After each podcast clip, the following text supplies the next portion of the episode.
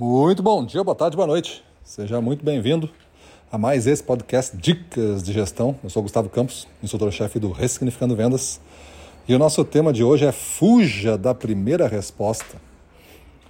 A primeira resposta para um problema, uma pergunta, geralmente pode ser perigosa.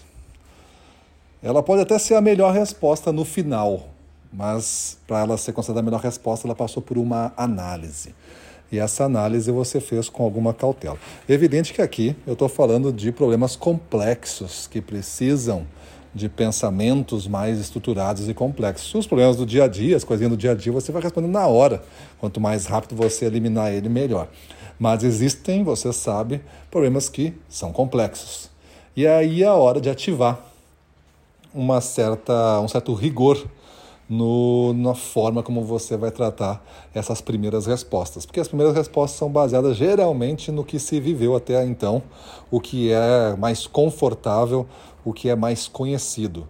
E se isso já desse certo, você não estaria vivendo o problema. Se tu já sabe o que fazer, tu já deveria feito. Então não teria chegado o problema. É o que tu sabe, na verdade, não é mais suficiente para dar a resposta que tu precisa.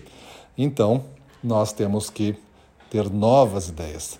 Tem uma consultoria famosa americana que tem até uma, uma expressão 3x, que é que cada pessoa que vai ser convidada para uma reunião ou que vai apresentar um problema para alguém precisa já trazer três ideias, os 3x. As três ideias possíveis, inclusive, é uma consultoria com bastante viés matemático, assim, né? inclusive com estudo de probabilidades de acerto e de ganhos de aplicação de cada uma das alternativas. Então, uma coisa, um pensamento bem avançado.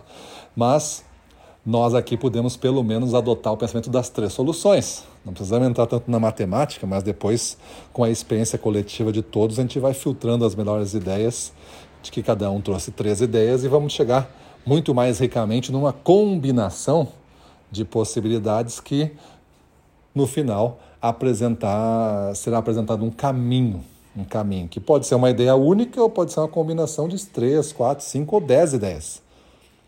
Mas isso, para que funcione, eu preciso ter as ideias. Então é isso. Pensa nisso.